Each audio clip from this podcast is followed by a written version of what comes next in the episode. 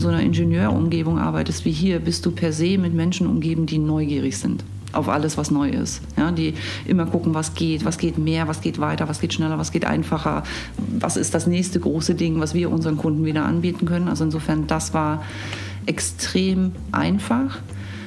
Natürlich ist es für einige Menschen in so einem Umfeld wie hier, wo du mit tradierten Prozessen in der R&D zu tun hast, dann auch nochmal ein Umdenkprozess. Das dauert manchmal so ein bisschen, aber ich glaube, das wurde alles extrem erleichtert, weil die Menschen so neugierig waren, weil so viel Energie in dem ganzen Thema auch drin steckt. Also wir haben manchmal so Scherze gemacht, so dass wirklich so entdecke die Möglichkeiten hier ist eigentlich die ganze Zeit und die Leute das aufgesaugt haben äh, und angewendet haben, sofort wieder weitergedacht haben. Ähm, also es ist eine ganz tolle Atmosphäre und das hält sich auch immer immer noch. Also dieser, dieser Aufbruchsgeist ist weiterhin da. Servus zusammen und herzlich willkommen bei 7 Meilen Marken, eine Entdeckungsreise durch die wunderbare Welt der deutschen Marken maßgeschneiderte Marken, jung oder alt, berühmt oder weniger bekannt, die im übertragenen Sinne genau wie die mythologischen Siebenmeilenstiefel dem Träger ermöglichen, sieben Meilen in einem einzigen Schritt zu bewältigen. Ich spreche mit den Experten, die diese deutschen Marken lenken, um zu erfahren, wie sie ihre Marken, ihr wertvollstes immateriales Kapital entwickeln und managen. Mein heutiger Gast ist Head of Group Corporate Communications beim Technologiekonzern Körber. Firmengründer Kurt Körber meldete sein erstes eigenes Patent für eine Ableseskala bei Radios im zarten Alter von 15 an. Danach sollten im Laufe seiner Karriere noch 199 weitere folgen. Dank einer steten Zukaufsstrategie hat sich das Unternehmen konstant weiterentwickelt und beschäftigt inzwischen mehr als 10.000 Mitarbeiter in fünf Geschäftsfelden. Mein Gast ist Wahl Hamburgerin mit einer Leidenschaft für Kunst, Kultur, Musik und Theater. Sie erzählt, warum Markensondereinsatzkommandos bei frisch übernommenen Unternehmen nicht notwendig sind, welche DNA-Spuren von Kurt Körber und anderen Unternehmen noch im Konzern zu finden sind, wie Inhouse Digital Transformation funktioniert und von der Reise von Endorsed House of Brands zu einer Monomarke. Herzlich willkommen, Henriette Wiebig. Henriette, wir sind in Hamburg, ein wunderschönes Gebäude hier in Hamburg. Äh, kommst du aus dem Norden oder wo bist du denn aufgewachsen? Ich bin äh, nicht aus dem Norden. Der Norden ist aber meine Wahlheimat, muss man wirklich sagen. Also es war lange ein Sehnsuchtsort. Ich komme eigentlich aus Erfurt in Thüringen und ähm, habe dann im Laufe meiner Berufslaufbahn, auch schon im Studium, bin ich viel umgezogen, auch durch ganz Deutschland. Äh, ganz in den Süden habe ich es nie geschafft und bin jetzt seit sechs Jahren wieder in Hamburg. Freue mich darüber sehr. Ähm, mag die Stadt, mag die, das Klima hier, ähm, die Art, wie die Menschen sind im Norden. Die Nähe zum Meer ist für mich ganz toll. Ich bin gerne am Meer, um wieder aufzutanken, wenn mal ein bisschen die Akkus leer sind.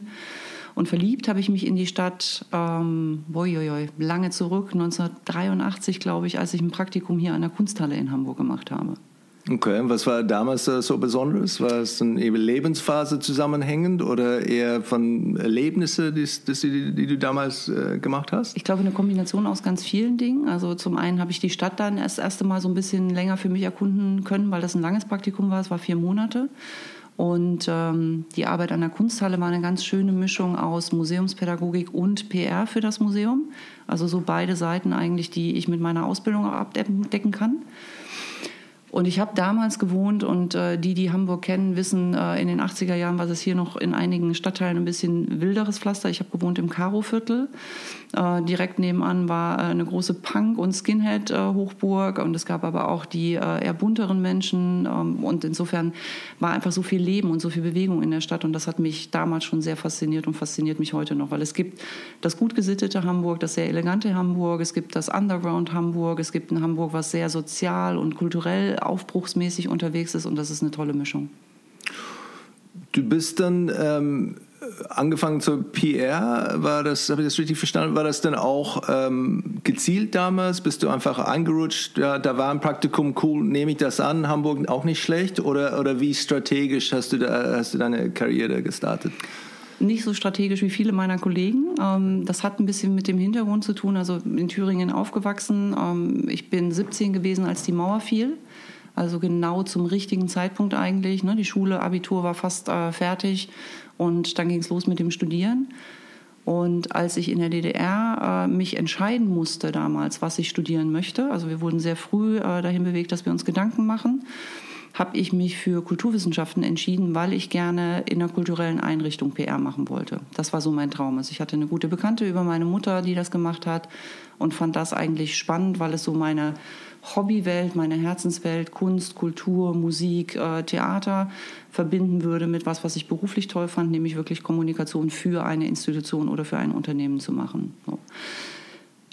Jetzt kam dann die Wende dazwischen ähm, großer Umbruch auch für die Universitäten. Also ich habe angefangen an der Humboldt-Universität mit Kulturwissenschaften und habe dann aber, das war dann eine strategische Entscheidung, wirklich relativ schnell gesagt, das ist ein tolles Studium, ist ein wunderbarer Studienort. Berlin damals auch eine Stadt im Aufbruch, also ganz aufregendes Umfeld. Aber die waren sich einfach noch nicht so klar, wo das hinlaufen würde mit der Ausrichtung des Studiums, weil die alles umbauen mussten. Und bin dann nach Hildesheim gegangen, die auch Kulturwissenschaften anbieten, genauso wie Passau und Lüneburg.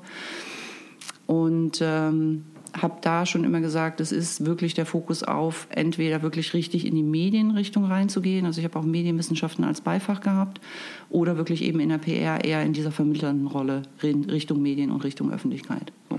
Und dann macht man Praktika im Studium und das an der Kunsthalle hier in Hamburg war eines von vielen, die ich gemacht habe und die Mischung war toll, die Institution sowieso, also es ist ja auch eine Vorzeigeinstitution hier für die, für die Hamburger.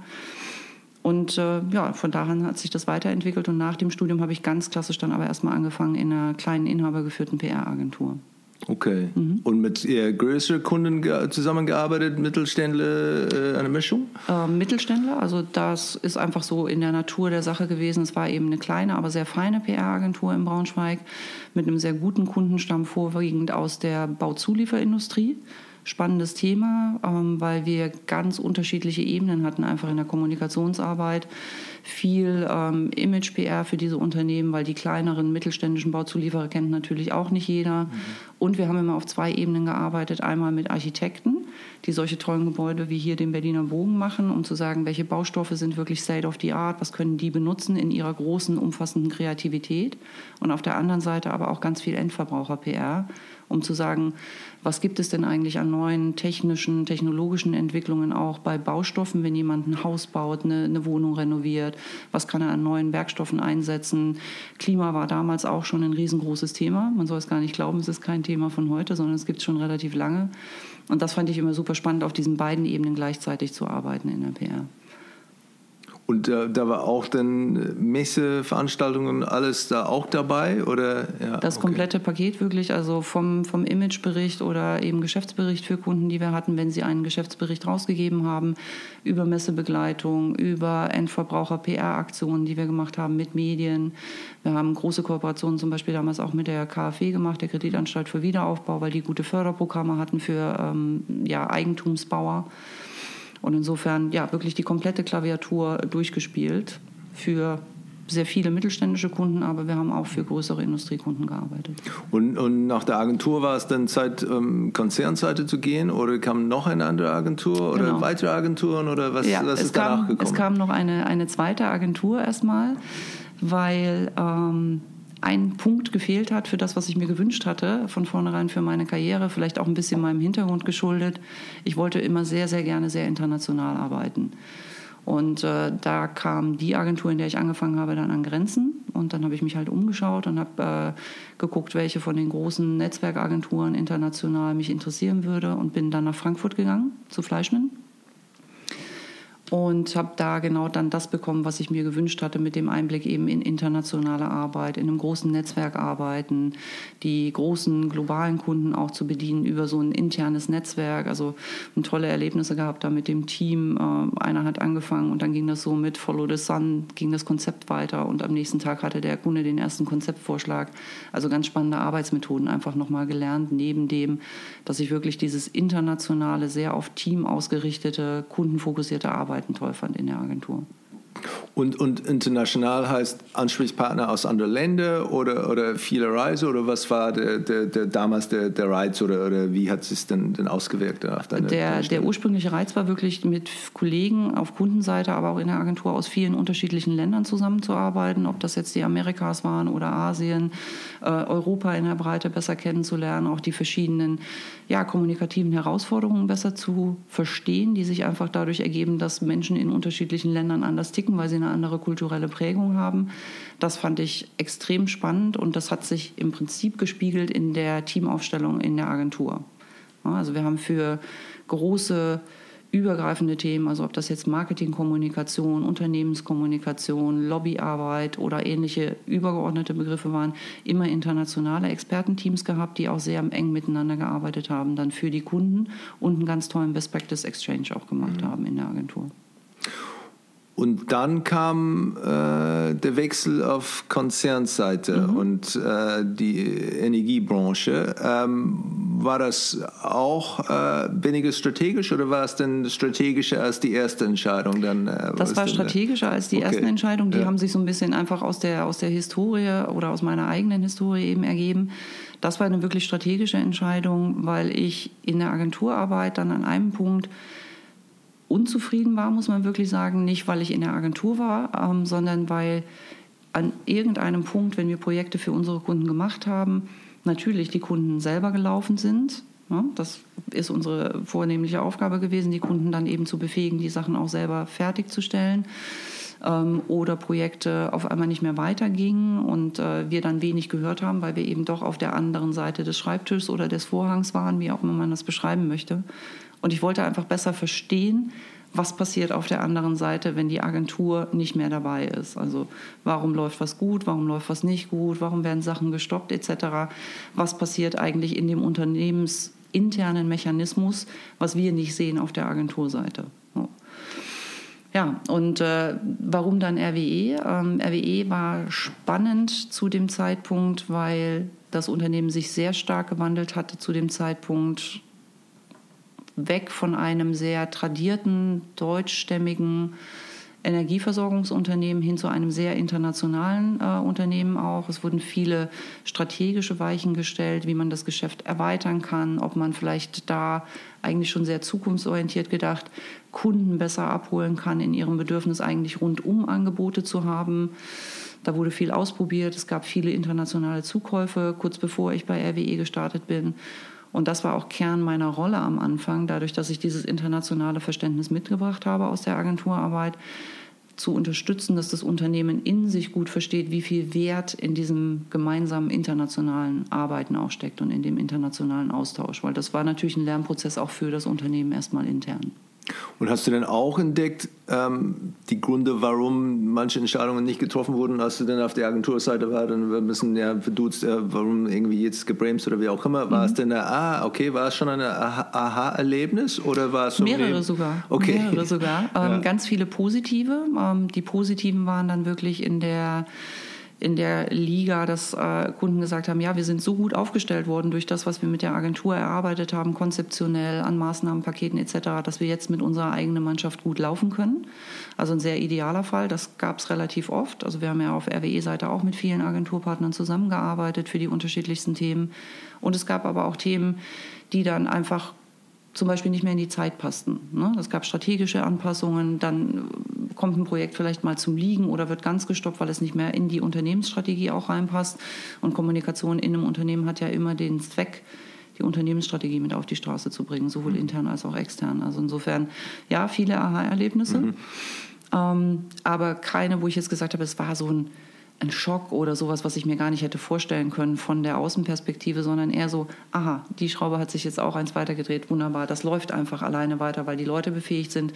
Oder ach nee, klar, wenn sich strategisch was an, ändert in dem Unternehmen, ist es auch logisch, dass manche Themen, die mal angefangen wurden, einfach nicht mehr in den Zeitgeist passen. Ich glaube, das ist wirklich schwierig, für, vor allem für, für jüngere Leute da auf Agenturseite, das tatsächlich zu verstehen, was ist die, die Realität auf Konzernseite mhm. oft.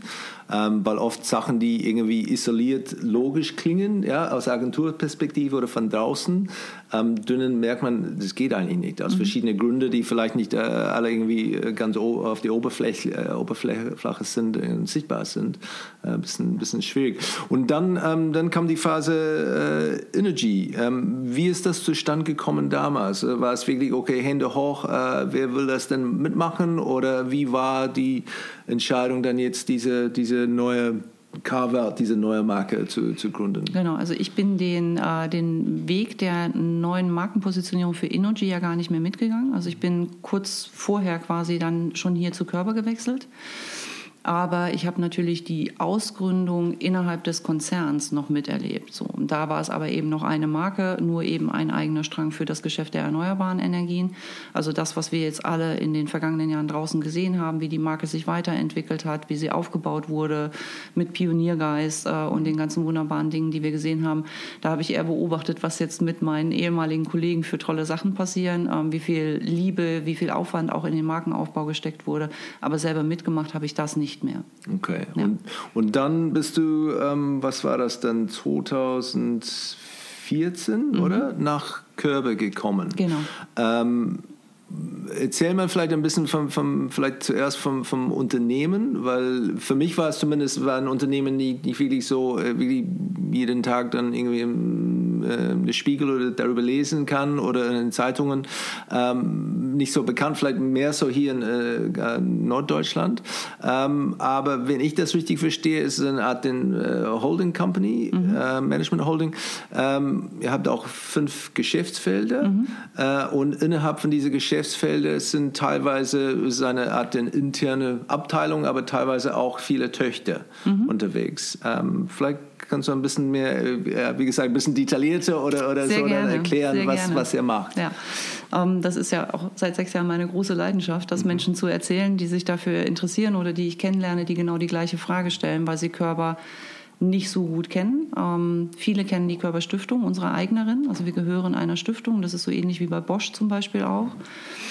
Und äh, ja, unser, unser Geschäft, weil wir eben in der Zulieferindustrie sind, also klassische in Investitionsgüter, Maschinenbau, Software, Anlagenbau, äh, diese Themen ähm, kennen uns natürlich viele Verbraucher nicht, weil wir gar nicht in direkten Kontakt kommen mit den Verbrauchern, was die Kommunikationsseite angeht.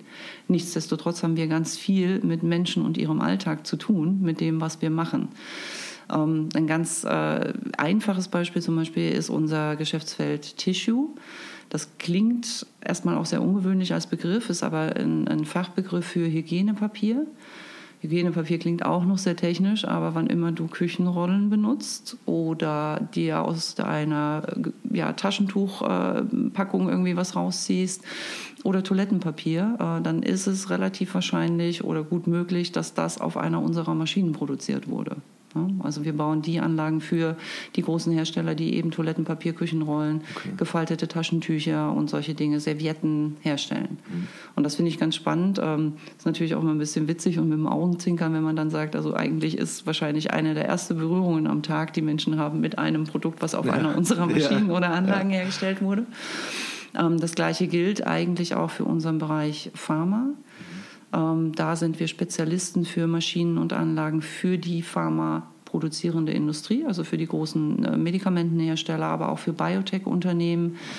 Wir haben ein sehr gutes Verständnis davon, was äh, benötigt wird für Verpackungen. Also diese Blister heißen die, äh, diese kleinen silbernen, mhm. wo man Tabletten rausdrückt zum Beispiel. Solche Sachen machen wir. Also wir stellen nicht das Medikament her, sondern auch da wieder, wir haben die Maschinen, auf denen die Medikamente dann eben verpackt werden. Ne, auch diese kleinen Glasbehälter, die Fiolen kennt man.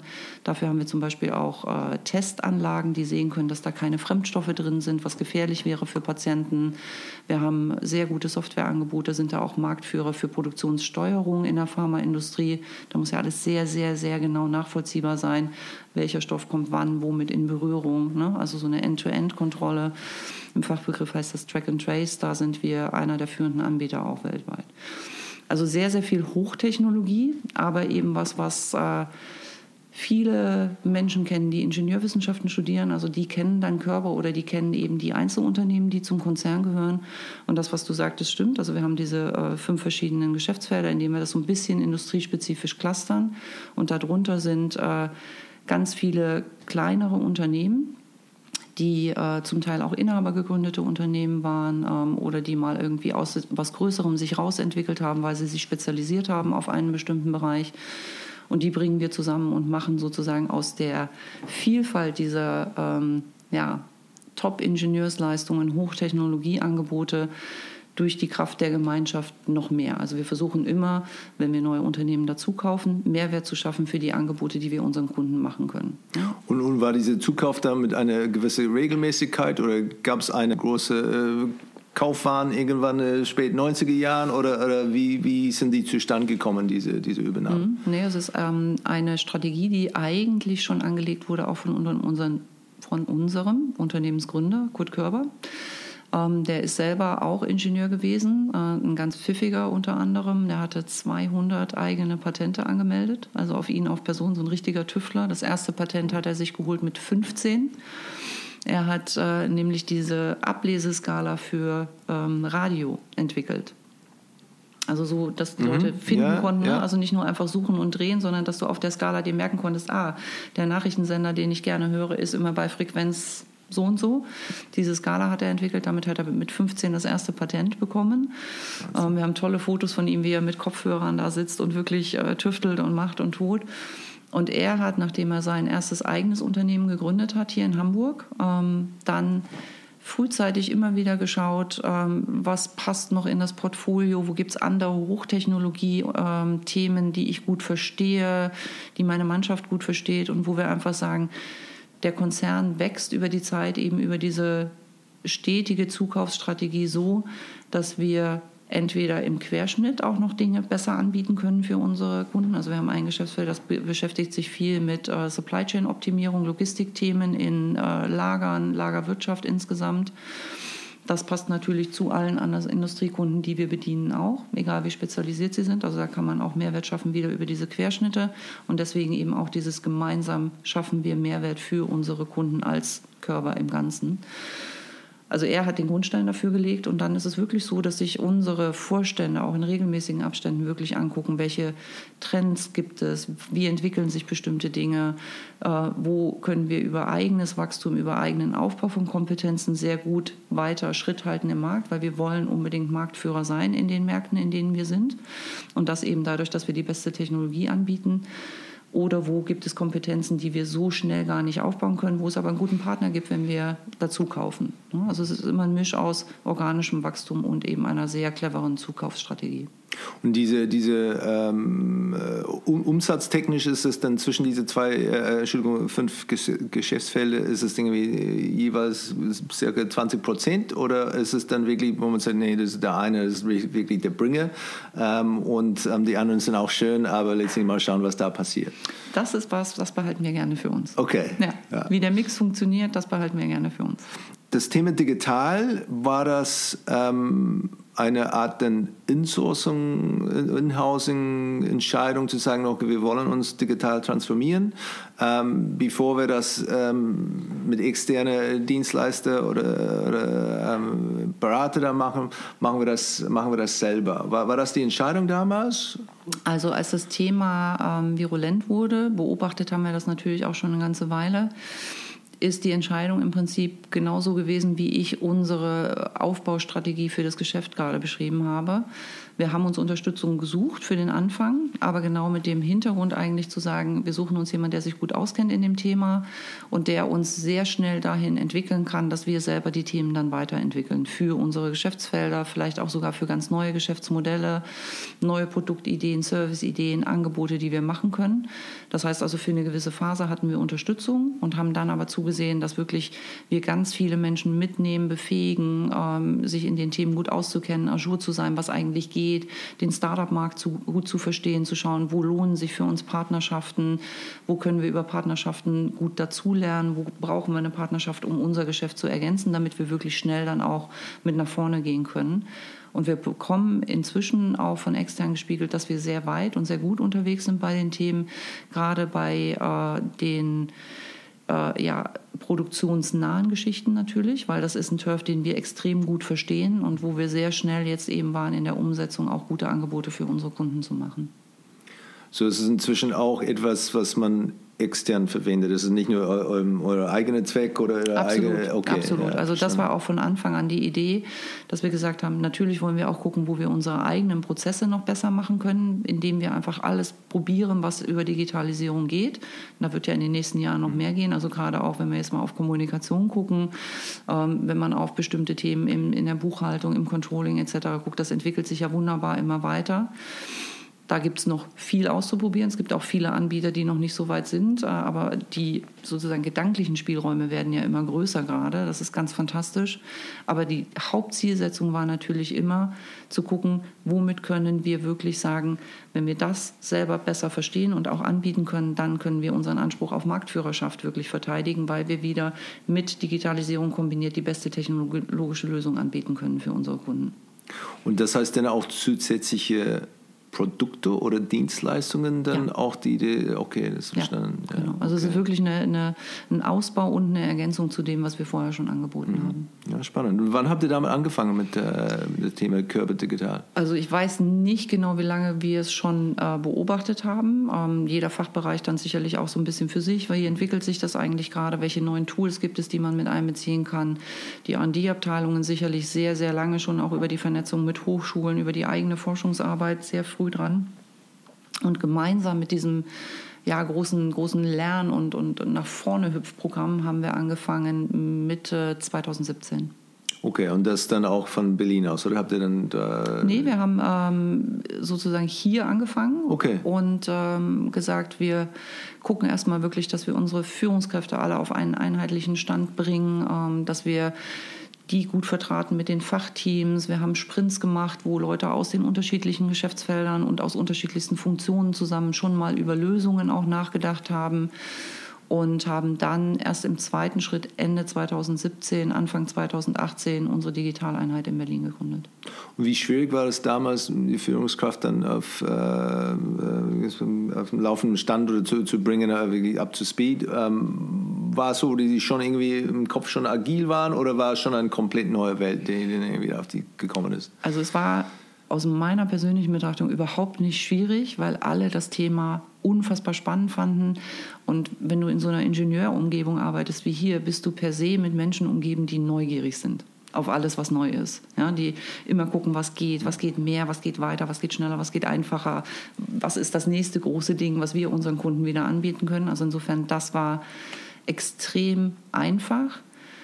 Natürlich ist es für einige Menschen in so einem Umfeld wie hier, wo du mit tradierten Prozessen in der R&D zu tun hast, dann auch nochmal ein Umdenkprozess. Das dauert manchmal so ein bisschen, aber ich glaube, das wurde alles extrem erleichtert, weil die Menschen so neugierig waren, weil so viel Energie in dem ganzen Thema auch drin steckt. Also wir haben manchmal so Scherze gemacht, so dass wirklich so entdecke die Möglichkeiten hier ist eigentlich die ganze Zeit und die Leute das aufgesaugt haben äh, und angewendet haben, sofort wieder weitergedacht haben. Ähm, also es ist eine ganz tolle Atmosphäre und das hält sich auch immer immer noch. Also dieser, dieser Aufbruchsgeist ist weiterhin da. Und, und, und ähm, ist diese, diese Pioniergeist von, von euren Gründer, ist das organisch am Leben gehalten oder, oder muss man wirklich sicherstellen, dass das nicht verloren geht im Laufe der Zeit, vor allem äh, äh nachdem er nicht, nicht mehr äh, dabei ist? Ähm, wie macht man das, dass diese Neugier wirklich ähm, lebendig ist? Mhm.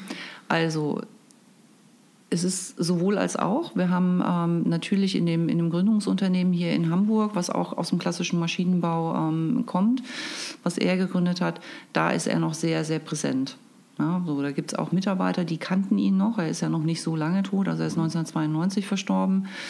Ähm, überhaupt hier in Hamburg, dadurch, dass die Stiftung, also unsere Eignerin hier auch ihren Sitz hat, ist er hier sehr, sehr präsent im Umfeld.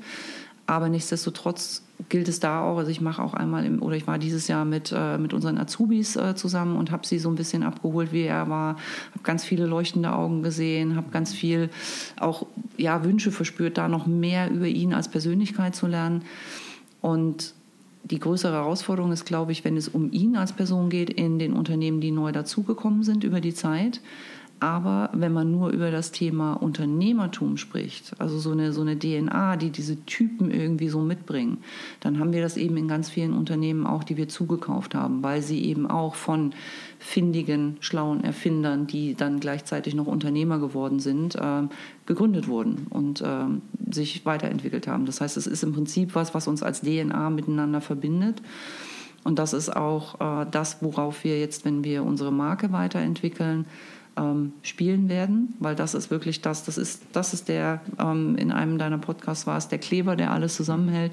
Diese unternehmerische DNA, dieses äh, Erfindertum, das steckt in ganz vielen Leuten bei uns einfach drin. So. Muss man das immer mal wieder zum Leben erwecken? Na klar, das ist so wie in vielen anderen Dingen auch. Ne? Alltagsgeschäft überdeckt das dann vielleicht mal, aber wann immer wir mit Kollegen darüber sprechen, welche tollen Erfinder wir haben, wie viel Umtriebigkeit, wie viel Vorwärtsdrang wir haben, ähm, immer mit diesem Gedanken auch, was können wir noch besser machen für unsere Kunden, dann ist sofort große Emotionalität und Begeisterung auch im Raum.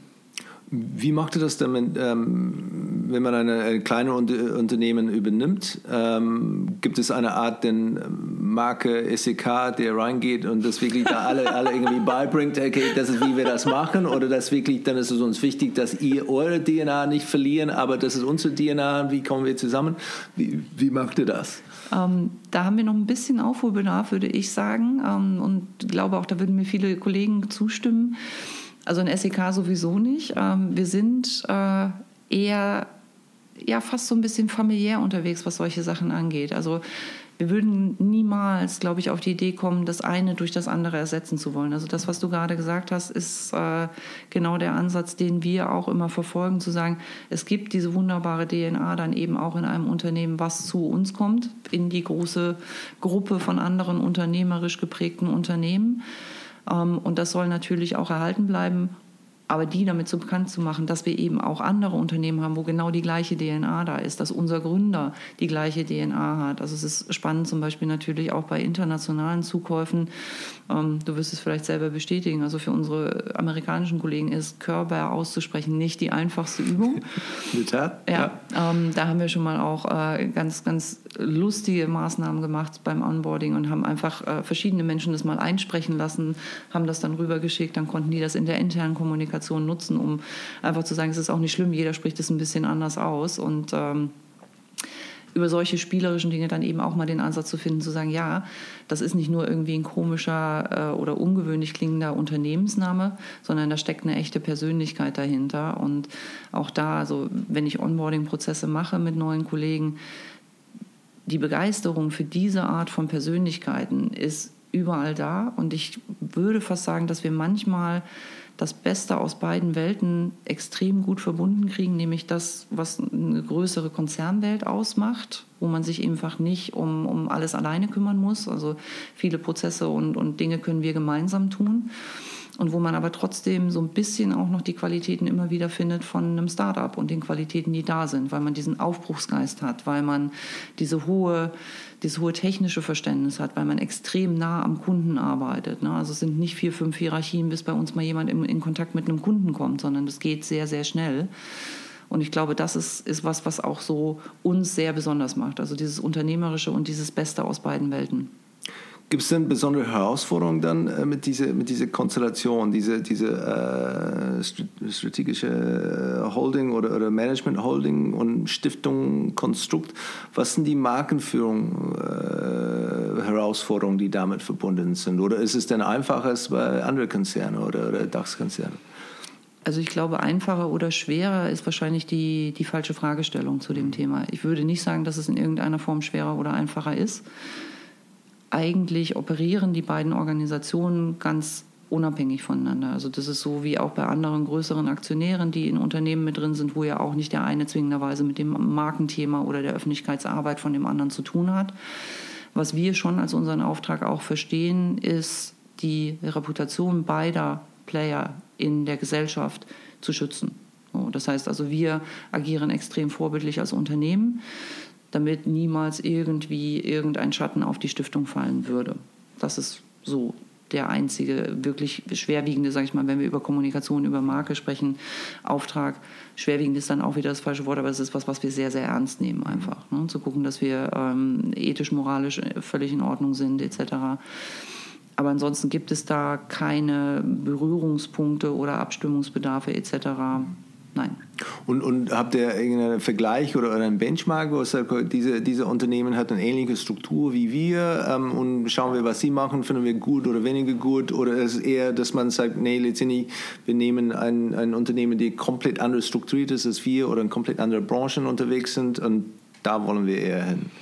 Ähm, auch da wieder das Beste aus beiden Welten, ernsthaft. Ähm, wir haben natürlich Unternehmen auch im deutschen Mittelstand, die ähnlich strukturiert sind oder die von der Größenordnung vergleichbar sind, die vielleicht auch eher verschiedenste Dinge miteinander äh, vermischen und schauen uns da natürlich immer an, wer macht es unserer Meinung nach gut, äh, was das Thema Markenpflege und auch äh, Thought Leadership in der Industrie etc. angeht. Ein gutes Beispiel ist Trumpf für das Thema aus meiner Sicht. Ähm, die machen das äh, sehr kontinuierlich, in, in vielen Punkten auch sehr mutig. Und ansonsten gilt für uns ja die Ausrichtung an den großen, erfolgreichen auch in allen anderen Märkten. Also ob man jetzt Apple nimmt als, als äh, sehr erfolgreiche Markengeschichte und Markenaufbau ne? ähm, oder ob man andere große Marken nimmt, weil wir letzten Endes mindestens dann, wenn es um Employer Branding geht, ähm, die Leute mit den gleichen Methoden ansprechen müssen und dann auch konkurrieren mit den großen Marken dieser Welt im Maschinenbau, im An in der Anlagentechnik etc. Das heißt also, wir gucken schon immer auch, was die großen Player machen. Du hast ähm, Mute gesagt bei, bei Trump. Wie, wie geht ihr damit mit dem Thema Mut äh, innerhalb vom, vom Konzern, diese, diese, diese Pioniergeist und so? Ähm, wie ist es, weil finde ich, ähm, oder, oder was, ist, was ist für dich Mut, wenn mhm. es dann sagt, okay, auf Markenführung oder, oder Markenseite? Mut ist für mich das, was wir im Moment machen, also was wir im Moment vorhaben, nämlich die äh, Konzernmarke Körper noch weiter zu stärken. Das ist auf der einen Seite ist es natürlich strategisch richtig und auch notwendig, aber es ist auch mutig, weil wir uns äh, damit nochmal stark auch modernisieren werden in der Kommunikation. Und äh, wir sind ja sehr zurückhaltend, du hast es eingangs auch gesagt, man sagt jetzt nicht, aha, na klar, Körper kenne ich, ich weiß genau, was die machen. Ähm, ach, das sind die mit den tollen Maschinen für äh, Küchenpapierrollen, wunderbar. Ähm, und wenn wir stärker in die Öffentlichkeit gehen, weil wir die Marke stärken wollen, werden wir uns natürlich auch stärker in den Wettbewerb bewegen mit anderen äh, Marken da draußen. Und deswegen finde ich das auch sehr mutig, dass wir das jetzt vorhaben. Bin aber auch sehr zuversichtlich, dass wir damit in den Zielgruppen, die wir erreichen wollen, erfolgreich sein werden. Und das ist eher ähm, aus die Employer Branding äh, Ecke getrieben, dass man wirklich dann anders wahrgenommen werden will oder, oder mehr wahrgenommen werden will, ähm, um an die Softwareentwickler oder beste Ingenieur anzukommen. Äh, zu, kommen. Ist, es, ist das die, die Haupttreiber dahinter? Ähm, es ist einer der Treiber dahinter, ja. vor allem wenn wir uns in den, in den internationaleren Märkten bewegen, ähm, weil es da natürlich auch nochmal eine andere Klientel gibt. Also es ändert sich ja sowieso sehr stark, worauf jüngere Leute gucken, wenn sie sich einen Arbeitsplatz suchen. Und gerade in äh, zum Beispiel den asiatischen Märkten, in denen wir auch sehr stark vertreten sind, noch stärker vertreten sein wollen in der Zukunft, ist es schon so, dass es für die jungen Menschen oder auch für erfahrene äh, Experten, also wir suchen ja nicht nur die ganz Jungen, wir suchen auch die erfahrenen Experten immer, einen Mehrwert hat zu wissen und besser zu verstehen und auf den ersten Blick zu verstehen, da ist ein großes internationales Unternehmen dahinter, wo ich vielfältige Entwicklungsmöglichkeiten habe, wo ich vielleicht im Bereich Tissue anfange, aber auch durchaus im Bereich Pharma was machen kann, wenn mich das interessiert, also das irgendwie stärker rauszubringen. Aber das ist eben nur einer der Treiber dafür. Ähm, der zweite sind ganz klar unsere Kunden. Also wir wollen da auch stärker deutlich machen nach außen, was im Moment eben nicht per se offensichtlich ist, weil wir eine sehr kleinteilige Markenarchitektur haben dass da eben so viel Power in dem Team ist. Also dieses, äh, ich kann aus verschiedenen äh, Geschäftsfeldern Dinge miteinander kombinieren, um Kunden ein besseres Angebot zu machen. Ich kann innerhalb eines Geschäftsfelds Dinge zu kombinieren, ähm, um einen höheren Mehrwert für die Kunden zu schaffen. Und wenn wir das über die stärkere Bespielung unserer Konzernmarke nach draußen bringen können, glaube ich, werden wir da auch sehr, sehr gute Effekte im Geschäft haben, einfach, weil die Kunden viel einfacher den Zugang finden und sagen, ach Mensch, ich habe eine Problemstellung, der, weil der Kunde fängt ja nicht per se an und sagt, ich brauche eine Maschine XY. Ein Kunde hat ein Bedürfnis, ein Problem, ähm, neudeutsch heißt es immer Painpoint. Ähm, und wenn wir dann immer nur als erstes unsere Maschine anbieten, statt das Gesamtsystem, das Gesamtlösungsvermögen, was wir haben, kommt der Kunde vielleicht gar nicht am Ende bei unserer Maschine an. Und deswegen wollen wir die Marke eben auch stärken. Also es hat einen starken äh, Bezug zu unserer Wachstumsstrategie auch. So, das heißt, dass die, die Geschäftsfelder ähm, vielleicht doch nicht so siloartig aufgebaut sind, dass es ein bisschen mm, poros sind, dass das dann äh, die Expertise so fließt und es sind nicht irgendwie Ellbogen raus und das nee, es geht nur um meine Geschäftsfeld und es ist dann mir egal, was die anderen da tun, ähm, wir wollen nach oben und äh, okay. Genau, das haben wir sowieso nicht. Also natürlich sind die äh, ja, Management-Teams der Geschäftsfelder für ihre PNL auch verantwortlich gegenüber dem Konzernvorstand, aber genau diese Zusammenarbeit, genau dieses äh, Stärken des Gedankens, dass wir zusammen eben immer noch mehr anbieten können. Ähm, das wird ganz, ganz extrem gefördert. Also wir haben äh, konzernübergreifende Netzwerke, nicht nur für so eine äh, Kommunikationsfunktion, wo es einfach logisch ist und sich ergibt, sondern wir haben auch ein großes äh, Netzwerk für Ingenieure. Ähm, wir haben andere Netzwerke, wo sich einfach die Fachleute über die Grenzen ihrer Unternehmen und auch der Geschäftsfelder hinweg ganz regelmäßig austauschen, zusammen an neuen Lösungen arbeiten, weil ich nehme jetzt mal ein ganz wildes Beispiel, ich ein Thema mit Folie ähm, vielleicht nicht nur bei den Pharmakollegen habe, sondern genauso bei Tissue und genauso bei den Logistikkollegen, weil das für irgendeine Maschinenkomponente wichtig ist. Ne? So.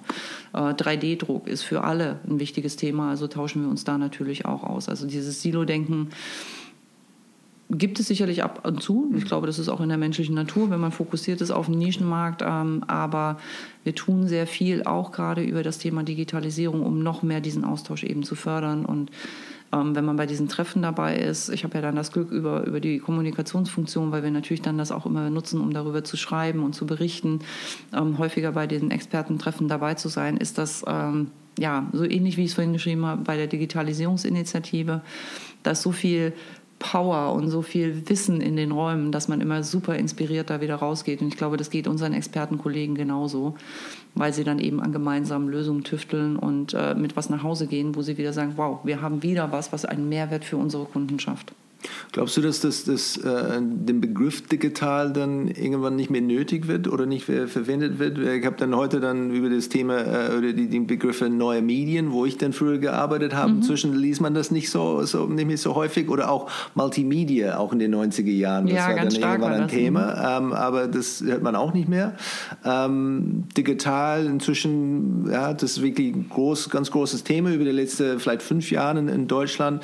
Ist es denn irgendwann so weit, dass hey, wir sind eigentlich, denn wir wollen eigentlich digital ist, ist alle, wir sind digital first. Ähm, ist es etwas, was, äh, was du bei Körbe siehst oder ist es denn oder schon vorher sehen kannst? Also ich glaube, es ist prinzipiell eine super spannende Fragestellung. Ich bin der Meinung, irgendwann wird man es nicht mehr herausstellen müssen, weil es einfach sich so eingefasst hat in alle Prozesse, in alle Forschungs- und Entwicklungsprojekte, dass es genauso wie wir heute alle ein Handy benutzen und äh, vor Jahren noch war das ja ein Kommunikationsinstrument für eine Elite. Mhm. Ne? Oder wie du eben gesagt hast, irgendwann kam in der, in der Kommunikation mal auf, wow, Multimedia, da geht irgendwie was. Heute ist es selbstverständlich, dass wir mit AV äh, arbeiten, dass wir mit Video ganz viel mehr machen als früher. Man hat man früher mal irgendwie Geld für ein Video Video in die Hand genommen, ja. Und inzwischen können wir das sogar alles selber mit äh, unseren Smartphones, weil die inzwischen solche Rechnerleistungen haben, dass man damit gute, gute Videos produzieren kann auch. Ich glaube, es wird sich verselbstständigen. Ähm, finde es aber trotzdem spannend auch und das ist, deswegen sagte ich, das ist eine interessante Fragestellung und vielleicht auch so ein bisschen eine philosophische Fragestellung fast schon oder in der Unternehmensstrategie, Philosophie ähm, weil das natürlich auch mal eine Frage ist, mit der man sich beschäftigt, wenn man so eine Spezialeinheit für digitale Themen erstmal aufsetzt. Ich glaube, das ist was für viele große Konzerne, die eher aus einem klassischen Thema kamen, beschäftigt hat. Und es hat für mich aber einen Wert, ähm, weil wir unsere zum Beispiel so aufgesetzt haben, zu sagen, die unterstützen die Geschäftsfelder ähm, mit eben Touchpoints, mit Startup-Kontakten, mit bestimmten Treiberthemen auch einfach, damit die Geschäftsfelder gut Tempo aufnehmen können. Das wird sich wahrscheinlich relativ schnell ausphasen. Aber die haben auch noch einen anderen Auftrag. Die haben nämlich auch noch den Auftrag, das nächste große Ding zu finden. Also ganz frei zu denken auf Basis des Wissens, was wir aus dem Konzern haben. Wird das unendlich so sein, dass wir das brauchen? Wage ich nicht zu sagen. Das hängt sicherlich von den Entwicklungen ab in den Märkten, wie viel Digitalisierung automatisch in die äh, Standardprozesse mit reingeht. Für die Kommunikation, für interne Prozesse würde ich sagen, wird sich es irgendwann ausphasen, weil es einfach normal wird. Und ist, ist es formal irgendwie, äh, ich sage, diese formelle Parameter oder so, wo man sagt, hey, hier ist dann äh, euer Budgettopf oder Ressourcen für Experimentierung oder Sachen einfach auszuprobieren, Risiken zu nehmen? Oder ist es etwas, das nur erwartet und letztendlich ist es keine Sonderparameter, man soll es einfach tun? Ähm, auch da wieder eine Mischung. Wir sind ja. ein Mischkonzern, wie du merkst. Also wir, ja. wir, wir versuchen ja, immer wirklich, gut. und das finde ich auch so spannend, deswegen bin ich auch so gerne zu Körper gegangen, weil das was war, was ich sehr schnell erkannt habe. Wir versuchen wirklich immer das Beste aus den Welten, die uns zur Verfügung stehen, zusammenzubringen und was noch Besseres draus zu machen. So, und insofern ist es zum einen eine Erwartung an ähm, die Ingenieure, an die Menschen, die Prozesse designen etc., das ja automatisch immer mitzudenken. Aber es gibt eben gleichzeitig auch Freiräume, um Neues auszuprobieren und dafür gibt es auch ein Budget. Ist das Thema Made in Germany wichtig international? Ist es etwas, womit man noch punkten kann? Ähm, ist es etwas, wo, wo ihr dann wirklich verwendet? Oder ist es dann eher, geht nee, eher lieber Gründer-DNA oder lieber international, weltweite Konzern? Wie, wie, wie macht ihr das? Also wir bespielen das nicht aktiv, auch nicht soweit ich mich erinnern kann. Also es mag sein, dass das in den, in den Anfängen so war, als äh, Herr Körber damals das Unternehmen etabliert hat.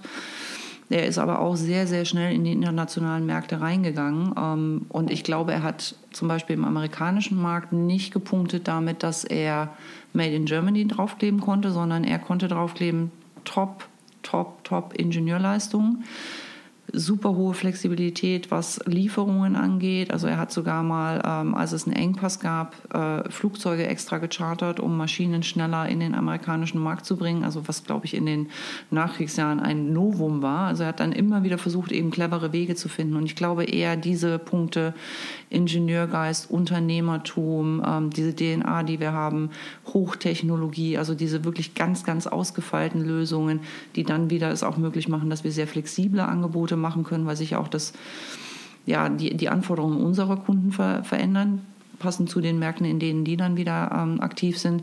Ich glaube, das ist es eher und dann eben wirklich auch diese, dieses Thema internationale Präsenz. Also wir verstehen auch die Märkte, in denen wir aktiv sind, sehr, sehr gut. Mhm. Also wir können immer den, den globalen Kundengedanken bedienen, weil viele unserer Kunden eben auch global unterwegs sind.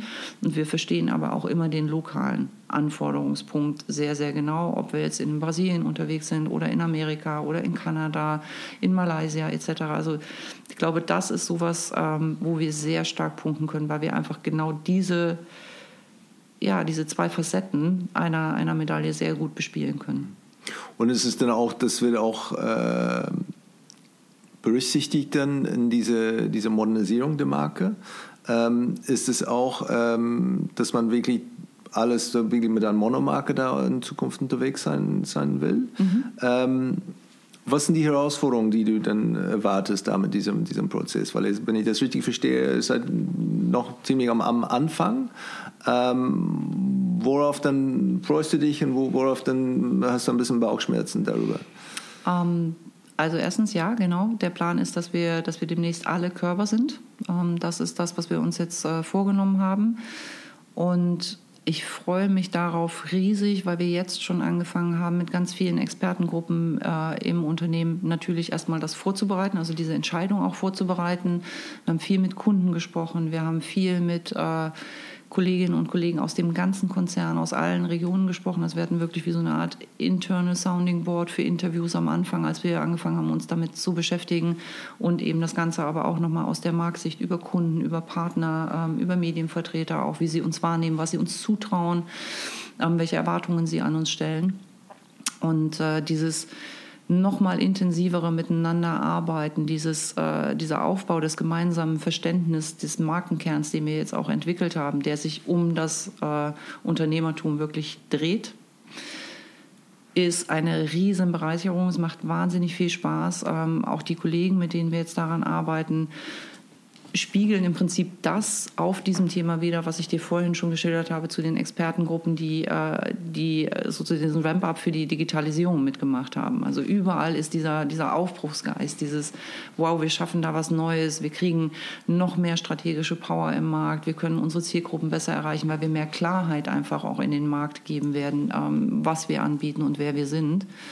Also das ist was, da freue ich mich nicht nur drauf, sondern das macht jetzt schon wahnsinnig viel Spaß. Wenn du sagst, wovor habe ich ja vielleicht Respekt oder wo habe ich Bauchschmerzen, das ist so ein bisschen die emotionale Komponente des Ganzen. Also wir haben Unternehmen im, im Konzern, die extrem starke Markennamen haben in dem Markt, in dem sie äh, unterwegs sind. Und wir haben uns deswegen auch die Entscheidung gar nicht einfach gemacht zu sagen, ist der Mehrwert der Monomarke so viel höher als der der vielen Einzelmarken, wenn sie eben so ein gutes Standing haben im Markt. Jetzt ist die Entscheidung gefallen. Ich finde die auch extrem richtig. Die passt zu unserer Strategie, die passt zu dem, was wir an, an internem Austausch auch noch stärker machen wollen, weil es ist einfacher, wenn alle den gleichen Familiennamen haben, ja, als wenn die Meyers, die Schmitz und die Müllers zusammenkommen. Aber das ist so ein Punkt, wo wir auch, ähm, wir hatten schon ein Bootcamp zu dem Thema jetzt mit Kollegen aus den unterschiedlichen Geschäftsfeldern, wo wir gemeinsam uns auch versprochen haben, wir werden darauf achten, dass wir Menschen gut mitnehmen. Ähm, genau mit diesem Ansatz, den wir vorhin schon mal hatten, wo du gefragt hast, wenn wir ein Unternehmen zukaufen, wie gehen wir mit diesen Themen um, wo wir sagen, natürlich verliert ihr nicht eure Kompetenz und ihr verliert nicht eure Heritage, eure, eure starken unternehmerischen Wurzeln, euer, euer Ingenieursgehen, was ihr mit reingebracht habt, eure Marktpower, das verliert ihr nicht, sondern wir wollen es eigentlich noch verstärken. Ähm, aber es wird bei einigen, glaube ich, emotionalen Moment brauchen, das nochmal zu verdauen, zu sehen, auch indem sie den gesamten Körpergedanken, dieses Unternehmerische, diese eine DNA noch besser kennenlernen und verstehen, das dann wirklich für sich auch gut anzunehmen. Also das ist sowas, wo ich sage, da habe ich Respekt vor. Und, und sind momentan die, die, die Töchter mit ihrer eigenen äh, Marke, sind sie mit einer Art ähm, Endorsement unterwegs von Körper? Ja. Oder sind die, okay, sind momentan sind endorsed, so wird es eine Art den Phase-Out geben, wo es ein bisschen die Körperpräsenz ein bisschen stärker wird oder wird es schon, okay, von heute auf morgen, dann jetzt heißt er nicht mehr so, jetzt heißt er der Körper. Mhm. Also ein Face-out machen wir nicht. Also das haben wir uns in dem Prozess angeguckt, okay. ob wir in einem, in zwei, in drei Schritten zu der, zu der Monomarke kommen. Und nachdem wir aber in sehr spezialisierten Märkten unterwegs sind, ähm, haben wir gesagt, wenn wir das machen würden, würden wir wahrscheinlich A, die Mitarbeiter überfordern, wenn du sagst, ne, zwei Jahre das, zwei Jahre das, drei Jahre das und dann rum. Ähm, es würde viel, viel mehr Aufwand kosten natürlich auch. Ähm, und wir sind sehr lean, was solche Themen angeht. Also ich hatte vorhin schon mal das Beispiel gegeben mit, bei uns kommt man super schnell mit den Kunden in Kontakt. Es gibt nicht viel Hierarchie eben oder irgendwas. Und so ähnlich ist das, glaube ich, auch mit dem, mit dem Markenthema. Also zu viel nochmal Schritte zwischendurch würde, glaube ich, die Organisation und auch unsere Märkte überfordern, weil dann zu viel Wechsel ist, den man nicht mehr nachvollziehen kann. Das heißt, wir werden direkt umstellen, aber natürlich nicht ohne Vorbereitung. So, also den ganzen Prozess haben wir jetzt so designt, dass wir in Schritten vorgehen. Wir werden mit einem Geschäftsfeld anfangen und mit der AG als Holding und werden dann im nächsten Schritt das nächste Geschäftsfeld, dann das nächste Geschäftsfeld, dann das nächste Geschäftsfeld. Wir werden bei einigen Unternehmen so ein bisschen gucken müssen, wie hart oder wie soft ist der Launch und haben aber genügend Zeit eingeplant, um eben genau das zu adressieren, was ich gerade sagte, wovor ich Respekt habe, den emotionalen Moment. Gerade bei unseren Mitarbeitern, die sollen ja tolle Markenbotschafter werden. Die sollen ja mit leuchtenden, Beispiel, äh, mit leuchtenden Augen die Beispiele geben können, warum das äh, unsere gemeinsame DNA ist. Ähm, das heißt, wir werden es intern erst sehr gut vorbereiten, werden äh, informieren, werden die Leute mit auf die Reise nehmen, werden viele Hintergründe geben, warum wir das tun, nochmal diesen, diesen DNA-Gedanken auch stärken. Ähm, und dann werden wir jeweils extern in die Kommunikation gehen, auch unsere Kunden natürlich gut begleiten und mitnehmen, andere Partner, unsere Dienstleister, die das ja auch verstehen sollen. Und über welche Zeit, Zeitrahmen reden wir? Wie, wie lang habt ihr dafür äh, budgetiert? Wir fokussieren uns auf 2020. Okay. Also auf dieses Jahr. Alles dann in, innerhalb von zwölf Monaten. Mhm. Okay, es ist schon, schon ehrgeizig. Es ist ähm, ambitioniert, ja. ja, aber auch da muss man, glaube ich, wieder sagen, wenn du uns eben vergleichst mit äh, rund 10.000 Mitarbeitern, die wir weltweit haben, mit anderen großen Unternehmen, ähm, ja, es ist ambitioniert, also gerade auch wegen der vielen Vorbereitungsprozesse, die man ähm, noch mit einplanen muss und für die man auch Zeit geben muss. Aber es ist durchaus realistisch machbar. Gab es dann äh, positive oder negative Überraschungen bei die, äh, bei die Recherche, diese interne oder externe Wahrnehmung von, von Körper? Was, äh, was habt ihr entdeckt, die mhm. ihr vielleicht dann vorher oder andere, vielleicht anders erwartet habt? Also einer oder der größte Überraschungspunkt für mich war eigentlich, waren die Ergebnisse der externen Interviews. Zum einen, weil ich mehr Kundenbedürfnis gesehen habe, das große Ganze noch besser zu verstehen. Also du hattest ja gerade gesagt, unsere Marken laufen im Moment mit dem Körper-Endorsement. Ähm, und das ist aber nicht so aktiv bespielt worden eigentlich. Also der Mehrwert dieses Endorsements in der Marke ist in der Kommunikation dann relativ zurückhaltend immer nur gespielt worden. Also auch wenn unsere Unternehmen gepitcht haben für Kundenaufträge etc., war das eher so ein Unterferner Liefen und das möchten wir eben auch stärker nach vorne stellen, weil wir sagen, wir schaffen damit Mehrwert für die Kunden. Und deswegen war es für mich wirklich die größte Überraschung ähm, zu hören, dass viele Kunden das sogar erwarten dass viele Kunden, die es schon verstanden und gesehen und erlebt haben, was wir können eben über diese Kombinierfähigkeit der Angebote aus den einzelnen Unternehmen, über die Kombinierfähigkeit über die verschiedenen Geschäftsfelder hinweg, über die sozusagen Prozesssicherheit, die es gibt, weil wir eben eine große Familie von Unternehmen sind. Familie natürlich in Anführungszeichen, wir sind eher ein Team, keine Familie. Das ist schon ein bisschen andere Spielregeln als in der Familie. Ähm, also, dass wir viel positiven Wind bekommen haben für diese Idee des Mono-Brandings auf Körper. Das fand ich die größte Überraschung. So ein, ein, ein Programm äh, ist natürlich mit riesige Investmentsummen dann äh, verbunden. Ähm, das, ist, äh, das ist nicht günstig, wenn man weltweit und international äh, mehr Sachen, dann, äh, mehr Unternehmen dann, dann äh, umtaufen will. Ähm, die Gründe darum, dass, oder warum er das macht, ist klar, aber wie bemisst er das denn, dass man sagt, ähm, dass man nachher sagen kann, super, hat sich, hat sich gelohnt, ähm, schau mal, ähm, der Rest von, von Deutschland, äh, schau mal, was wir gerade gemacht haben, ihr müsst das auch dann tun oder wir würden das auch empfehlen. Ähm, wie würde das dann bemessen nachher, wenn man sagt, hey, das, äh, das war wirklich sicher, äh, hat sich wirklich gelohnt? Mhm. Also du weißt ja als alter Hase in dem Geschäft, dass der, dass der Markenwert immer schwierig zu bemessen ist ja, und äh, auch der Wert von guter Kommunikation immer schwierig zu bemessen ist. Ich glaube aber, dass wir durchaus extremes Potenzial haben zu sehen, dass wir einfach eine andere Art auch von Kundenaufträgen bekommen werden. Und das kann ich ja dann sehr gut messen. Ne? Zu sagen, ab dem Zeitpunkt, wo ich angefangen habe, das Gemeinsame stärker zu bespielen, hat sich die Qualität der Aufträge auch nochmal verändert. Das wäre sicherlich eine, eine sehr spannende Messgröße. Ähm, ansonsten haben wir äh, ein sehr klares Bild darüber, auch über äh, Reputationsanalysen etc., wie wenig bekannt wir bei anderen Zielgruppen sind. Das kann ich dann natürlich wunderbar messen, indem ich einfach Folgemessungen mache und sage, ähm, habe ich die Steigerungswerte erreicht. Und das gilt für extern genauso wie für intern. Ne? Also je weiter man weg ist, zum Beispiel von, von Hamburg, desto weniger wissen die Leute über die, äh, die Vorteile, die USPs dieser Konzerngemeinschaft, dieses Konzernteams. Und äh, da machen wir zum Beispiel intern machen wir jetzt nochmal eine Nullmessung auch, um wirklich zu sagen, wir haben einen ganz klaren Startpunkt, von dem wir loslaufen und können dann eben in sehr regelmäßigen Abständen schauen, haben wir es geschafft, ist die Kommunikation die richtige, ne? bringt die Marke genau das, was wir machen oder was müssten wir ändern auch, eher wieder agil, eher wieder digital gedacht, um besser an die, an die Zielgruppen auch ranzukommen. Wie reif würdest du denn euch schätzen da mit, äh, oder Umgang mit, mit Marke, mit dem Thema intern? Ist es denn auf einer Skala von, von 1 bis 10, wenn man 7 nicht äh, verwenden könnte? Warum äh, darf man denn die 7 nicht verwenden? Ja, weil die meisten Leute sagen 7. Ja? Das ist dann irgendwie, das ist weder, weder super gut noch, äh, noch super schlecht und das ist dann, oder ja, es ist immer ein bisschen, wenn man sagt, weil jetzt nicht 6, das ist ein großer Unterschied zwischen 6 und 8. Weniger zwischen 6 und 7 oder 7 und 8, aber zwischen 6 und 8 äh, schon ein großer, großer Unterschied. Mhm. Es halt auch letztendlich auf die Reise und diese, diese andere Wahrnehmung vor, vor allem von, von ähm, ähm, Maschineningenieur mit dieser, dieser, dieser Hintergrund, ähm, das wirklich, wie gesagt, dieser Fokus auf Marke, ähm, das ist schon, schon eine, eine Reise. Wie weit seid ihr oder wie, wie reif seid ihr dann in diese, diesem Gebiet? Ich würde uns da eine, eine sehr zuversichtliche Vier geben, ehrlicherweise, weil es wirklich ein Riesenlernprozess ist. Und wir sind extrem gut gewesen, auch früher, also auch vor meiner Zeit, äh, die ich jetzt hier schon bei Körper bin, was den ganzen visuellen Teil von Marke angeht. Also da gab es ein extrem gutes Verständnis, auch über die Bedeutung, auch über die Bedeutung von visueller Konsistenz, visueller Klarheit etc. Und in meinem Markenverständnis und auch bei den Teams, mit denen wir arbeiten, auch bei den Kollegen vom strategischen Marketing, ist natürlich der Wert von, von Markenführung nochmal ein ganz anderer, weil dann eben Marke sich auch durchsetzt in andere Prozesse, weil ich es ja an jedem Touchpoint äh, empfinden sollen können müsste. Ja, also jeder, jeder Botschafter ist gefragt.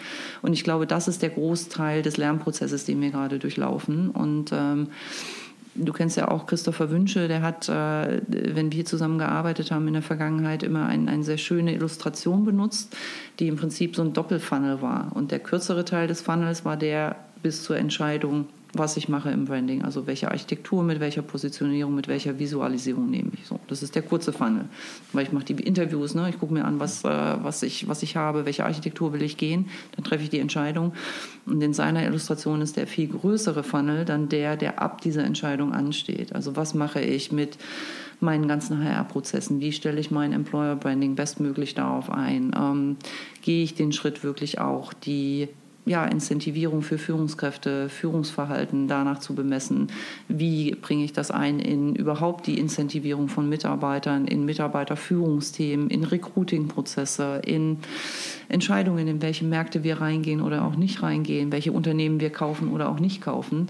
Also das ist, glaube ich, der größere Teil Arbeit und da würde ich sagen, da sind wir eben wirklich noch gemeinsam dabei zu lernen dieses Verständnis auch nochmal miteinander auszuloten, wie tief wir da wirklich gehen wollen miteinander im, im Konzern und wo wir auch sagen, nee, da hat es da hat's eine Grenze oder wo wir sagen, ja, das sehen wir als wichtigen Beispiel, aber äh, Baustein für das weitere Durchdringen der Marke, für eine stärkere Wirkkraft der Marke. Aber das müssen wir vielleicht im ersten Schritt hinten anstellen, nicht als alleroberste Priorität eben ansehen. So, es gibt noch eine, eine, eine ziemlich lange Reise, aber er weiß, wohin er eigentlich wollte. Das ja. ist dann und was zu tun ist, welche, welche äh, Bahnhöfe auf dem Weg dann äh, zu, äh, zu erreichen sind. Genau, und wir müssen uns noch entscheiden, ob wir an jedem Bahnhof anhalten wollen und kurz aussteigen und uns damit beschäftigen, dann wieder einsteigen und schneller weiterfahren oder ob wir vielleicht auch den einen oder anderen Bahnhof erst bei der Rückfahrt ansteuern. Gibt es denn einen, einen, einen Touchpoint, die für euch denn äh, am wichtigsten ist? Ist es denn eure Webseite oder was anderes? Oder? Also ich glaube, die zwei wichtigsten Touchpoints, wenn man nach draußen guckt, wirklich, also äh, zu unseren Kunden, dann sind es Messen. Das ist wirklich ein wesentlicher Baustein für uns ähm, und auch eines der Top-Themen, die wir uns jetzt äh, anschauen für die Rollout-Vorbereitung. Und das andere sind in der Tat unsere Webseiten. Das ist nicht nur eine. Also wir haben für die, für die, für die Darstellung des Gesamtkonzerns haben wir eine, das ist unser Körper.com und haben aber für die Geschäftsfelder nochmal auch eigenständige Webseiten, um eben diese Spezialangebote für die Nischenmärkte noch klarer herauszustellen. Ob das in der Zukunft vielleicht sich nochmal woanders hin entwickelt, würde ich jetzt mal dahingestellt sein lassen, aber das sind wirklich, also würde man sagen, das sind so die Top zwei, wenn man nach außen guckt, wenn man nach innen guckt. Ähm, ist es sicherlich das Thema, nochmal, was ich vorhin angesprochen habe, also alles, wo ich Mitarbeiter zusammenbringe, wo ich ihnen das Markenthema näher bringen kann, wo ich unsere Markenstory, unseren Purpose gut vermitteln kann, damit Menschen das für sich und ihre Arbeit übersetzt bekommen. Es wird sicherlich auch einen Großteil unserer Zeit in Anspruch nehmen, unsere Sales, unsere Technikteams gut mit abzuholen und zu trainieren, weil die ja ganz, ganz nah mit unseren Kunden zusammenarbeiten. Ne? Also du kannst dir vorstellen, wenn so eine Maschine oder eine Anlage installiert sind, sind die stellenweise über Monate bei unseren Kunden in deren Fabriken, haben ganz viel Kontakt mit denen und dann ist es natürlich auch unser Anspruch, dass die gut verstanden haben, wie sie beim Kunden auftreten sollten, damit sie unseren Markenkern gut mit rüberbringen. Gibt es denn bei, bei, beim Messen, ist es dann auch, wo es dann zunehmend digitalisiert wird, dass man vielleicht mit weniger Maschinen dann auftaucht oder Geräte oder wie auch immer, dass vielleicht eher mit, mit Virtual Reality vielleicht dann oder Mixed Reality irgendwie mhm. da einen anderen Auftritt machen kann, vielleicht kosteneffiziente, weiß ich nicht. Ähm, ist es dann auch ein, ein, ein, Trend bei euch? Das ist absolut ein Trend und äh, der Vorläufer für das Thema waren unsere Kollegen aus dem Geschäftsfeld Pharma ähm, weil die nämlich genau unter diesem Effizienzpunkt äh, sehr früh angefangen haben zu überlegen, wie kann ich denn das Novum der neuen Maschinengeneration etc.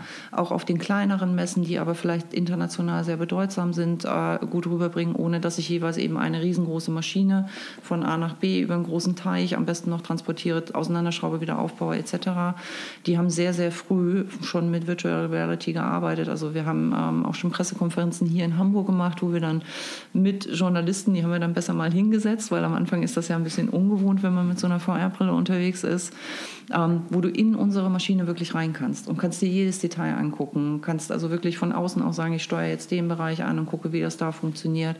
Und das haben die super erfolgreich schon eingesetzt und es ist ein Trend wage im Moment noch keine Aussage, ob wir generell irgendwann in einer Welt ankommen, wo wir Maschinen nur noch virtuell präsentieren. Aber es ist auf jeden Fall überall schon ein Bestandteil, äh, viele Funktionalitäten, viele ähm, Zusatzangebote auch im Service oder in der ähm, Equipment Efficiency, die wir haben, sind ja ohnehin softwarebasiert. Ähm, da gibt es Apps für. Das heißt, das ist schon total virtuell, wenn wir das auf einer Messe präsentieren ich träume noch von einem Avatar, der irgendwann eine, eine Brand-Story erzählt, äh, vielleicht mal auf einer Messe. Aber ich wüsste jetzt nicht genau zu sagen, ob wir wirklich irgendwann dahin kommen, dass man gar nichts Physisches mehr hinstellt. Aber vielleicht haben wir ja auch irgendwann virtuelle Fabriken. Also ich will ja nichts ausschließen. Was, ähm, du hast vorher dann ähm, auch ein bisschen äh, neudeutscht ähm, mit, äh, mit Purpose. Das ist einer meiner Lieblingswörter äh, momentan. Das ist, ein, äh, das ist wirklich dieser Unternehmenszweck, finde ich auch äh, sehr, sehr gut auf Deutsch. Ähm, wann habt ihr damit angefangen, da, euch damit zu beschäftigen? Also ich würde behaupten, dass der Konzern in Gänze sich damit schon sehr, sehr lange beschäftigt, weil natürlich die Frage immer wieder aufkommt, wenn man die Strategie äh, weiterentwickelt, was ist der Mehrwert einer Konzerngemeinschaft, eines Konzernteams versus ein einzelnes Unternehmen oder die Unabhängigkeit von einem Geschäftsfeld, was viele Unternehmen kombiniert. Das heißt, die Fragestellung, glaube ich, war schon lange da und ist auch immer wieder diskutiert worden, weiterentwickelt worden, weil man ja, wenn man rein ökonomisch und unternehmerisch darauf guckt, auch immer sagen muss, das muss schon einen Mehrwert haben, auch für die Unternehmen, die dann eben Teil dieses, dieses Teams sind. Insofern glaube ich ein Dauerbrenner, mhm. dass es den Anlass gab, das nochmal wirklich auch hart auszuarbeiten, mal aufzuschreiben, zu kneten, vorwärts, rückwärts zu gucken, was ist es wirklich, wo ist genügend Mischung drin zwischen, ja, das sind wir heute schon, wir kennen uns wieder und es ist aber auch Anspruchsniveau mit drin, was uns in die Zukunft gut begleiten kann. Ähm, was macht es aus, was macht uns wirklich einzigartig gegenüber anderen. Das kam in den letzten sechs Jahren sehr stark auf, weil äh, wir Ende 2013 eine sehr ambitionierte Wachstumsstrategie vorgestellt haben für die Geschäftsfelder und den Konzern in Gänze. Und wenn du so einen ambitionierten Wachstumsplan hast, hast du die Fragestellung natürlich nochmal ganz extrem. Was ist der Kern des Ganzen? Was ist der Mehrwert für die, die mit in dieses Team reingehen? Ähm, was macht es für unsere Kunden wirklich zum ausschlaggebenden Thema, wenn sie mit uns zusammenarbeiten, dass da einfach mehr ist als einer oder zwei, die zusammenspielen? Und insofern kam das Thema immer mal wieder auf und wir haben es jetzt in dem Projekt dann halt wirklich mal so lange miteinander geknetet, in sehr vielen gemischten Teams, äh, mit vielen unterschiedlichen Meinungen natürlich, auch aus den verschiedenen Fachdisziplinen, aus den äh, unterschiedlichen Geschäftsfeldern, die auch alle sehr, ja, mit sehr guten unterschiedlichen Sichtweisen auf so ein Thema gucken. Und es ist glaube ich, unternehmerisch nicht nur eben mit der Marktsicht, mit dem Thema Employer Branding äh, ein wichtiger Punkt, dass wir es jetzt klar formulieren können und ähm, auch besser darstellen können, sondern es ist auch für uns intern, je mehr wir zukaufen, und wir haben immer gesagt, das hatte ich vorhin schon erläutert, diesen, diesen Misch aus organischem und anorganischem Wachstum, je mehr Fliehkräfte habe ich ja. So, und äh, je mehr Effizienzthemen habe ich auch. Ob ich jetzt äh, eine Marke pflege oder 20 oder 30 oder vielleicht 130, ist natürlich eine andere äh, Geschichte, als wenn ich sage, ich fokussiere alle meine Kräfte darauf, diese eine Marke gut zu platzieren in den Märkten, in denen wir aktiv sind. Also spielen verschiedene Faktoren zusammen. Und was, was ist denn, habt ihr das denn definiert jetzt denn, eure Purpose? Gibt es denn irgendwie ja, unter sechs Wörter oder in einem Satz oder wie, wie sieht es denn aus? Zwei Sätze. Zwei ja. Sätze. We are the home for entrepreneurs. Mhm. We turn entrepreneurial thinking into customer success. Das ist unser Purpose. Okay. Und das ist dann auch dann ähm, gut angekommen da intern bei den Mitarbeitern? Verstehen das auch, was es für sie dann in ihrer Stelle oder in ihrer Position so äh, zu heißen hat? Genau, so weit sind ja. wir ja noch nicht. Also ja. das ist ja der Prozess, den wir jetzt okay. gerade erst anfangen. Aber bei allen, die beteiligt waren am Projekt, also das waren unsere Top-Führungskräfte, das waren die ähm, Funktions- Chefs der einzelnen Fachfunktionen. Also strategisches Marketing war mit drin, HR war mit drin, Corporate Development war mit drin, logischerweise wir aus der Kommunikation, dann eben die verschiedenen Geschäftsfelder, unser kompletter Konzernvorstand, äh, stellenweise dann aber auch schon Kollegen aus dem Sales, ähm, ne, aus, dem, aus dem Marketing in den Geschäftsfeldern, in Workshops, die wir dann eben mit denen gemacht haben. Und die Geschichte zündet wirklich mit allen. Also das ist diese, das ist diese DNA, die uns da zusammenhält. Und jetzt haben wir es einmal knackig zusammengeschrieben. Ne? Wir sind ein Platz für unternehmerisch denkende Menschen. Ähm, und wir sind aber gleichzeitig auch offen für die Unternehmen, die unsere Kunden sind. Also viele unserer Kunden sind auch inhabergeführte ähm, Unternehmen oder sie sind eben auch große, aber die denken auch unternehmerisch. Also insofern haben wir damit was, äh, wo wir schon viel Leuchten in den Augen gesehen haben. Und ich hoffe jetzt im weiteren Prozess, wenn wir dann in den, in den sozusagen Direktkontakt mit allen Kollegen gehen, auch mit denen, die eben Maschinen zusammenbauen, die Software entwickeln etc., dass wir den Gedanken genauso gut rüberbringen können, wie es jetzt in diesem Team funktioniert hat. Ja, 2020 wird ein spannendes Jahr sein. Absolut. Das ist dann äh, schon Absolut. zu tun. Gibt es etwas dann, äh, was deiner Meinung nach äh, das Thema Marke in Deutschland zurückhält? Dass es dann vielleicht weniger geschätzt wird in, in Vergleich zu, zu anderen Ländern oder Kulturen? Ich glaube, es sind zwei Punkte. Das eine ist ähm, unsere sehr deutsche, in vielen Fällen sehr gute und wichtige Tugend, gerade in einem Hochtechnologieunternehmen, eher auf 150 Prozent Sicherheit zu gehen. Ne? Also zu sagen, ich tüftele wirklich so lange, bis es sitzt, sitzt, sitzt, sitzt, sitzt. Ähm, wenn ich das bei einer Marke mache, geht mir vielleicht unterwegs im Prozess der Mut verloren. So, ne? Also da reichen durchaus die 100% Sicherheit aus oder vielleicht sogar die 95 oder 98. Bei unseren technologischen Themen auf gar keinen Fall keine Kompromisse. Aber das ist schon was sehr, sehr Deutsches, glaube ich, dieses auf 150% Sicherheit gehen, äh, das, weil wir eben eine ingenieurgetriebene Gesellschaft auch sind, weil wir das Land der Tüftler sind. Ähm, insofern glaube ich, das ist so ein bisschen so ein Hinderungsgrund. Und ich glaube, der zweite Punkt ist dieses doch mühevolle, was kommt nach der Entscheidung, was es sein soll. Also wie will ich aussehen, welche Markenarchitektur, was ist der Kern, der mich zusammenhält.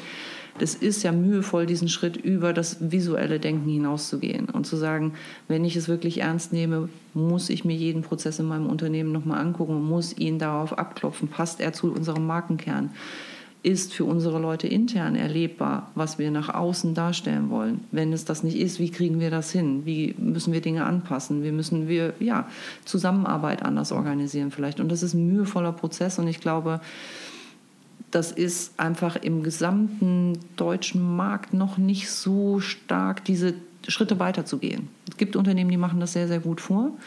Ähm, und es gibt, glaube ich, auch immer mehr Unternehmen, die das tun. Es gibt aber genauso gut auch immer noch wahnsinnig viele Zweifler, die auch sagen, äh, dieses ganze Purpose-Zusammengeschreibe ist alles nur Hokuspokus und äh, hat keinen Mehrwert.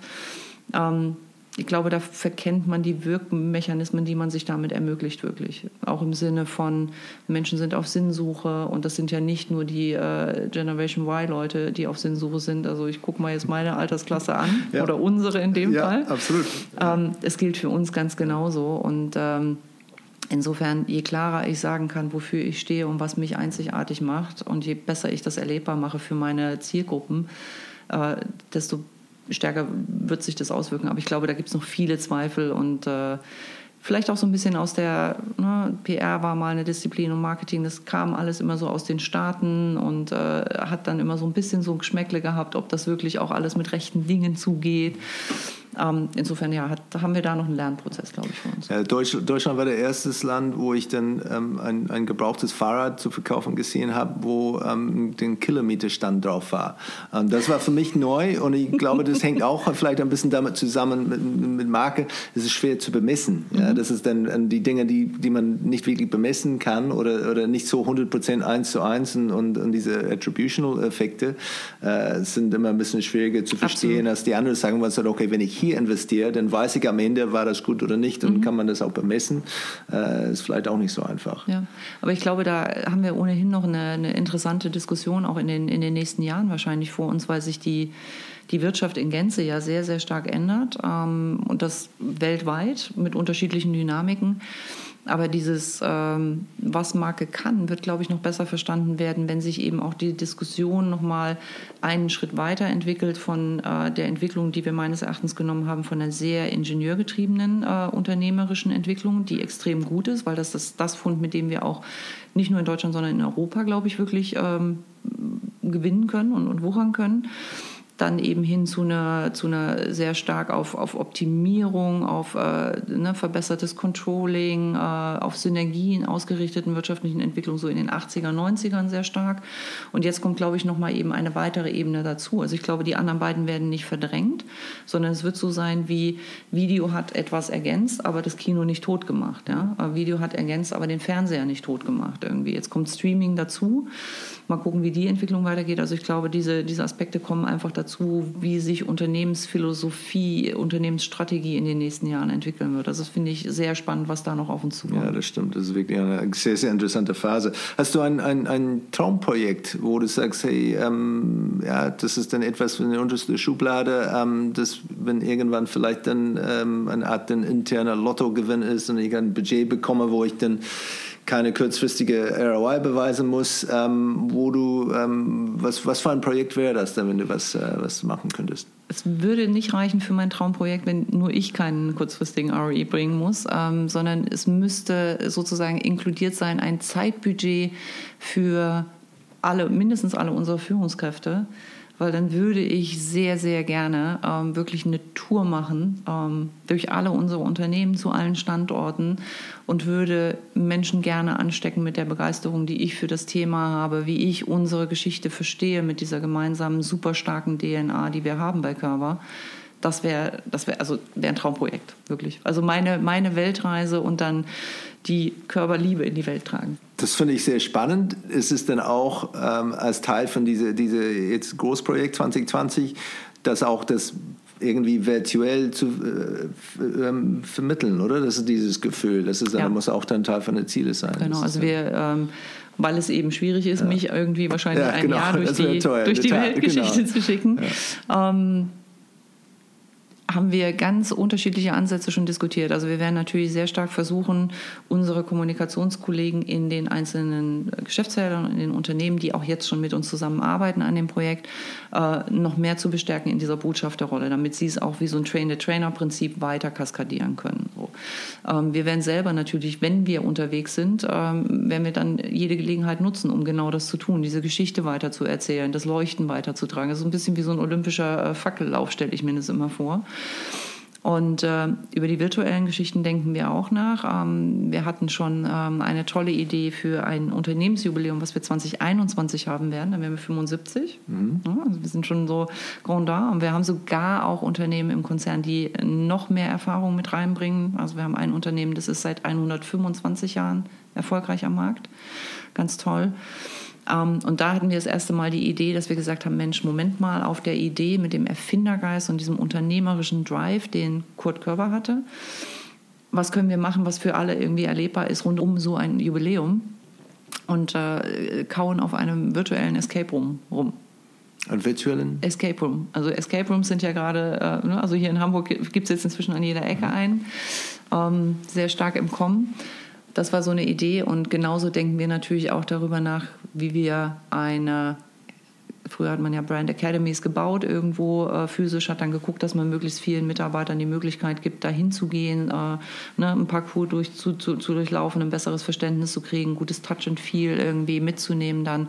Das ist bei der Struktur, die wir haben mit den vielen, vielen Standorten ohnehin unrealistisch für uns und deswegen denken wir schon über virtuelle Lösungen nach, die wir dann zum einen fürs Onboarding jetzt nutzen können und die wir dann aber natürlich auch weiter benutzen, wenn wir neue Mitarbeiter onboarden. Ne? Also immer zu sagen, so auch, ja, das mache ich ja nicht nur für jetzt den Rollout, damit ich die Geschichte gut erzählt bekomme, sondern nee, klar, wir kriegen immer wieder neue Mitarbeiter, wir kriegen immer wieder neue Azubis. Ähm, denen müssen wir ja auch was anbieten oder wollen wir gerne was anbieten und dann ist sowas natürlich toll und es gibt so wunderbare Geschichten, wie man das inzwischen machen kann, mit ein bisschen Spiel, mit ein bisschen Battle, ja, dass die Leute auch so ein bisschen äh, den Fun-Faktor dabei haben. Also ich glaube, das wird da werden wir was Gutes auf die Beine stellen. Ja, das klingt schon spannend. Ähm, zum Schluss, wenn du einen Markenkurs für die Geschäftsführer von, von Deutschland's Hidden Champions äh, lehren würdest, wie würdest du es nennen und, und worauf würdest du den, den Fokus dann, dann legen?